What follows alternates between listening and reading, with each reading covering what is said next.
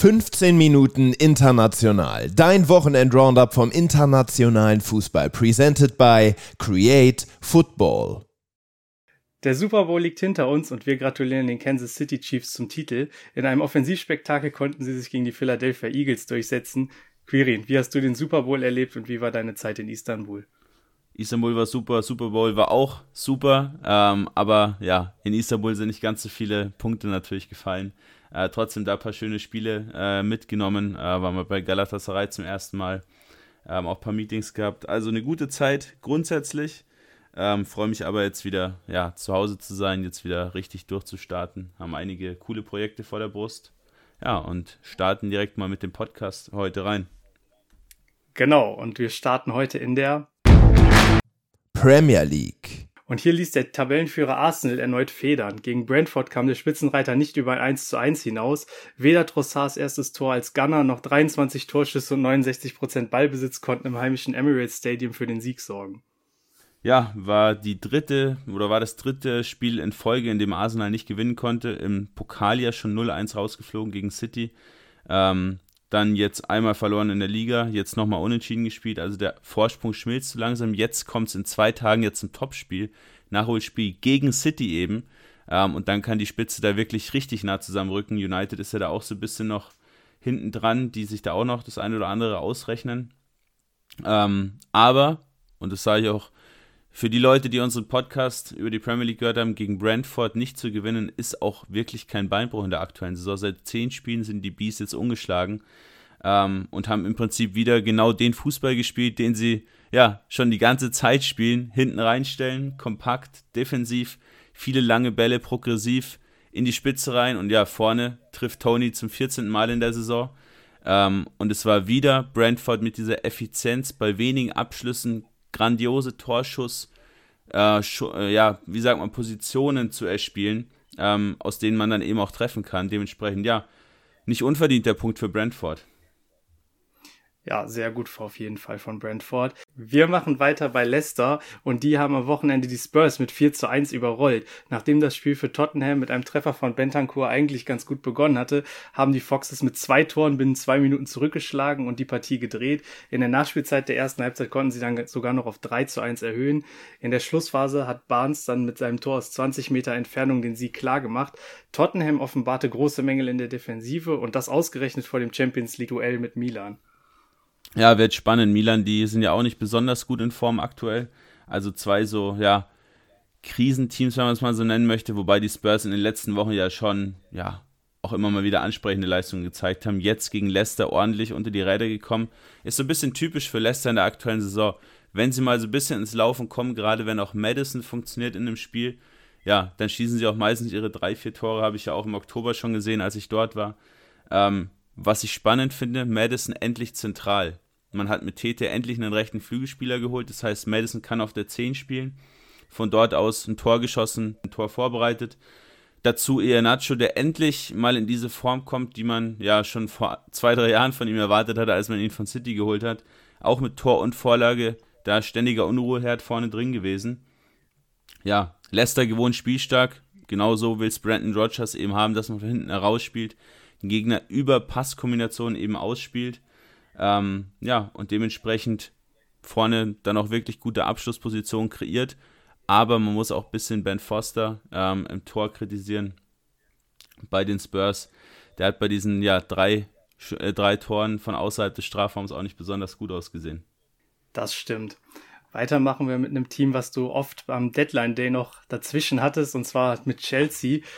Die abstiegsgefährdeten Hammers konnten Chelsea ein Unentschieden abbringen. Nach dem Führungstreffer durch Joao Felix, den Enzo Fernandes herrlich eingeleitet hatte, traf ausgerechnet Ex-Chelsea-Spieler Emerson in der 28. Minute zum Ausgleich. Wer aber denkt, dass das die Highlights der Partie waren, täuscht sich. Ganze drei Treffer wurden in diesem Duell wegen teils sehr knapper Abseitsstellungen aberkannt und insbesondere in der Schlussphase wurde es nochmal wild, als erst ein Treffer der Hammers nicht zählte und Chelsea auf der anderen Seite dann vehement Handelfmeter forderte. War das eine gerechte Punkteteilung, Quirin? Ja, jein. Ähm, Wäre sogar verdient gewesen, wenn West Ham da drei Punkte geholt hätte. Gerade wenn man mal auf die Expected Goals blickt. 2,1 auf Seiten von West Ham, nur 1,1 auf Seiten von, den, von Chelsea. West Ham ziemlich ineffektiv mal wieder gewesen. Die bekommen es in dieser Saison einfach nicht hin, vorne mal wirklich diese Chancen zu verwerten, die man sich auch kreiert. Dazu Paketa als der Kreativspieler verletzt raus recht früh. Es waren gleich viele Strafraumaktionen für beide Teams, obwohl Chelsea deutlich, deutlich mehr Ballbesitz hatte, fast 70 Prozent, was genau zeigt, West Ham, wenn sie am Ball sind, schaffen sie es eben auch, in den Strafraum reinzukommen. Auf der anderen Seite Chelsea doppelt so viele Aktionen im letzten Drittel gehabt, aber dann eben komplett ideenlos, chancenlos in dieser Chancenkreation. Und das ist genau das Problem, was Chelsea aktuell hat, dass diese Dribblings, dass diese Flanken trotz einem Madueke, trotz einem Mudrik etc. einfach noch ziemlich ungefährlich sind. Dementsprechend schafft man es einfach gar nicht, wirklich in die Box reinzukommen. Spannender Wert, 14 Pässe, die man versucht hat in die Box zu spielen, sind gar nicht angekommen.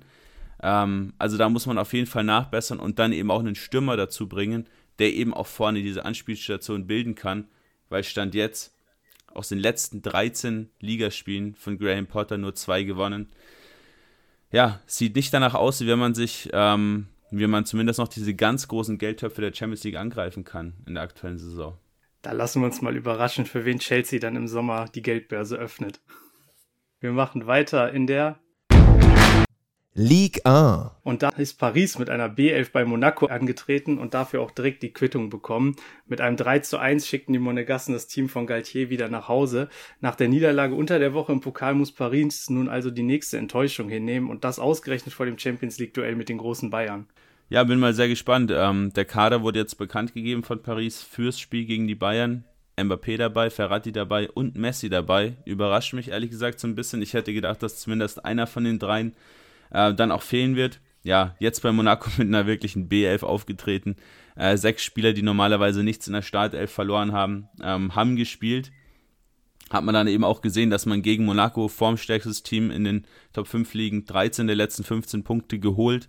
Ähm, nicht wirklich einen Stich gesehen hat. 3,9 zu 0,8 Expected Goals sprechen die ganz, ganz deutliche Sprache, sogar noch deutlicher als das Ergebnis grundsätzlich. Monaco mit 16, 16 in Klammern Ausrufezeichen, Schüssen von innerhalb der Box gegen Paris ist auch ein Wert, den man so ganz, ganz selten nur sieht, weil Paris normalerweise unter Galtier schon eine ziemlich ja, kompakte Defensive auch bildet. Aber die Innenverteidigung jetzt gerade mit Pereira, der reingerutscht ist, aber auch mit dem jungen ähm, Bachibu, ja, ganz, ganz schlecht ausgesehen. Also gerade der junge äh, Bachibu, der hat wirklich ja, einige Probleme gehabt, gerade mit ähm, Benzegir, der jetzt immer weiter reinrückt in diese Startelf von Monaco, Boadou verdrängt, Volland verdrängt, auch im Embolo spielt gar nicht mehr so viel. Äh, der 17-Jährige jetzt schon wieder gestartet. Also Monaco ganz spannend, könnte man auf jeden Fall mal für die nächsten Wochen so im Auge behalten, dass man sich da auch mal ein Spiel live ansieht. Das hört sich doch nach einem guten Tipp an. Beim Duell zwischen Lyon und Lens trafen zwei defensiv starke Teams aus der Liga aufeinander, während der Viertplatzierte vor dem Spiel erst 16 Treffer kassierte und damit die wenigsten der ganzen Liga, liegt Lyon bei den Interceptions Liga weit ganz vorne. Aber auch in der Offensive konnten sich beide Teams zeigen, sodass Lyon am Ende mit 2-1 gewinnen konnte. Besonders bemerkenswert fand ich die 26 Flankenversuche von Lenz in der Partie, oder? Ja, ist so ein bisschen das, das ja, was heißt Problem, ist vielleicht das falsche Wort, aber so ein bisschen dieses Stilmittel von, äh, von Laws, dass man ganz, ganz oft einfach diese Flanken in die Mitte reinschlägt. So Tocha, einer der stärksten Kopfballspieler der Liga. Ähm, aber die waren im Prinzip überhaupt nicht zielführend, diese ganzen Flanken, weil natürlich ähm, ja, Lyon eine ziemlich kopfballstarke Defensive auch aufbietet. Äh, dementsprechend darüber eigentlich kaum Chancen kreiert. Auf der anderen Seite was mich sehr, sehr freut, auch persönlich, Ryan Cherky, der endlich so richtig in Form kommt unter Laurent Blanc. Ähm, Lyon in einem 3-4-1-2-System jetzt in den letzten Spielen. Cherky da immer auf der 10 gesetzt, ist das zweite Spiel in Folge Man of the Match geworden. Wieder ein Tor, wieder eine Vorlage. Äh, freut mich sehr, ähm, dass der endlich mit seinen Schnittstellenpässen auch mit Lacazette so ein gutes Duo bilden kann. Aber schon auch überraschend, dass, dass äh, Lyon dieses Heimspiel gegen Lost tatsächlich gewinnen kann, äh, weil Lyon ja in den letzten Jahren jetzt nicht dafür gestanden ist, dass man auch Topspiele gewinnen kann. Was traust du Lyon in dieser Saison denn noch zu? Äh, Europa League definitiv. Also unter Blanc ja jetzt in den letzten drei, vier Wochen schon ordentliche Leistungssteigerungen drin gehabt, aber auch noch keine wirklichen Krachergegner. Also da war Laws jetzt so, ja, der erste eigentlich. Und auch hier hat man sich zu Hause komplett dominieren lassen. 40% Ballbesitz als Lyon in einem Heimspiel ist natürlich überhaupt nicht das, was man sich vorstellt. Ähm, aber solange man punktet, ja, brauche ich da, glaube ich, nicht kritisieren. Das stimmt wohl. Wir gehen weiter in die Serie A. Dort schiebt sich Atalanta durch einen Sieg gegen Lazio auf den dritten Tabellenplatz nach vorne. Hinter den enteilten Neapolitanern tobt da ein enger Kampf um die Champions League Plätze. So liegt zwischen dem neuen Dritten aus Bergamo und Lazio auf Rang 6 nur zwei Punkte Differenz und die Defensive der Römer hat sich in dem Duell aber sehr wackelig gezeigt und wurde insbesondere durch das hohe Tempo von und immer wieder vor große Probleme gestellt. Ja, wenn ich dir vor dem Spiel gesagt hätte, was in dem Spiel passieren wird, dann wäre es genau das gewesen, was auch passiert ist. Ähm, Weil es einfach so offensichtlich ist, was beide Trainer in der aktuellen Saison spielen lassen. Sari mit seinem Sari-Ball ist einfach dieses typische viel, viel Ballbesitz, viele Querpässe, den Gegner einfach zu dominieren, aber ohne wirklich zwingend zu werden. Auf der anderen Seite Gasperini, der ja einen ziemlich offensiv geprägten Fußball hat spielen lassen in den letzten Jahren, jetzt in der aktuellen Saison, ja, ziemlich destruktiv und vor allem eben sehr vertikal. Also Heulund da genau der richtige Spieler. Ist ja so vom Spielstil so ein bisschen mit so einem Haaland in Dortmund vergleichbar, der einfach gerne auch geschickt wird, hinter die Kette läuft mit seinem hohen Tempo, mit seiner krassen, mit seiner krassen Physis ähm, und da dann eben angespielt wird und dann eben auch ja, zu den Abschlüssen kommt. Jetzt in diesem Jahr nur 2023 schon seinen fünften Pflicht, Pflichtspieltreffer gemacht. Ähm, Atalanta das Spiel komplett verdient gewonnen, obwohl man nur 41% Ballbesitz hatte. Aber wie schon gesagt, äh, man schafft es einfach, diese risikoreichen Pässe nach vorne immer wieder die Stürmer dann auch in Szene zu setzen. Und gleichzeitig steht man hinten sehr, sehr stark. Und spannend ist, Lazio hat es sehr, sehr oft ins letzte Drittel geschafft. Aber allein im letzten Drittel Lazio mit fast 80 Ballverlusten. Auch ein unglaublich hoher Wert. Und man hat es überhaupt nicht geschafft, überhaupt nur in die Box reinzukommen. Zehnmal in die Box bei 80 Aktionen im letzten Drittel. Ja, die Quote ist auf jeden Fall zu niedrig, um dann noch ein Spiel zu gewinnen. Ja, das hört sich besonders bitter für die Fans an, wenn man sich sowas anschauen muss, wenn man immer wieder vor den Strafraum kommt und dann doch immer wieder scheitert. Naja, schauen wir mal, was die nächsten Wochen da so bringen. Von Italien gehen wir weiter in die Liga Portugal. Dort stand am Wochenende ein echtes Spitzenspiel auf dem Programm. Sporting empfing Porto und beide lieferten sich eine wilde Nachspielzeit. In der 90. plus 4 konnte Pepe auf 0 zu 2 für Porto stellen, ehe Sporting in der, in der siebten Minute der Nachspielzeit noch einmal herankam. Bis auf die Anzahl der Pässe, die eindeutig zugunsten von Sporting ausgeschlagen ist, sprechen die Statistiken eine sehr ausgeglichene Sprache, würde ich sagen. Genau, sehr ausgeglichenes Spiel, ähm, ist, auch, ist auch meine Meinung dazu. Äh, grundsätzlich das Tor von Uribe, was er das 1-0 geebnet hat für Porto, war ja auch so ein bisschen so ein Flippertor. Ähm, ja, und dann eben am Ende nochmal ein Konter für Porto.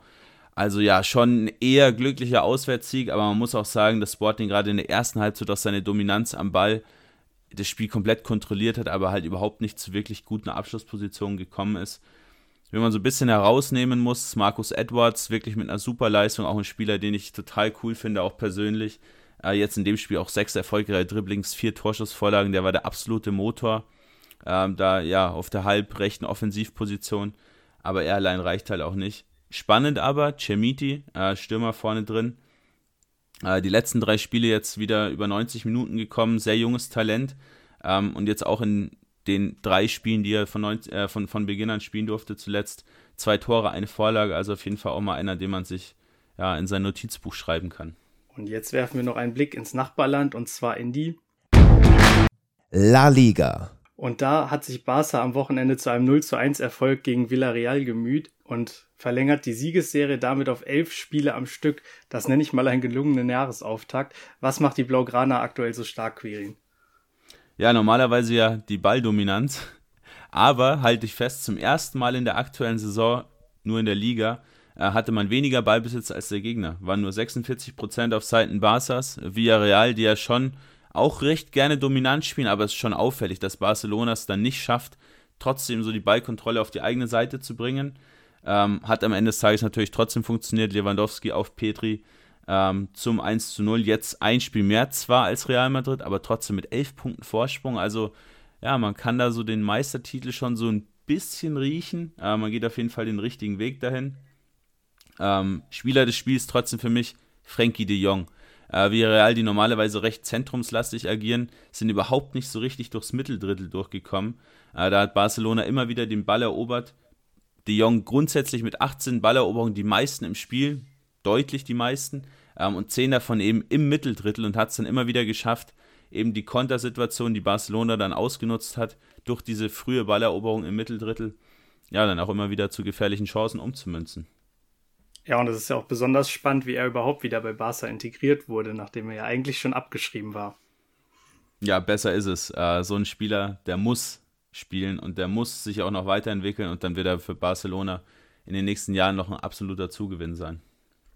Perfekt. Und von dem Spieler des Spiels kommen wir jetzt zu unserem Spieler der Woche. Und das ist Ye Sung Lee. Der 30-jährige Koreaner konnte beim 3 zu 1 Erfolg seiner Mainzer gegen Augsburg gleich zwei Tore beisteuern.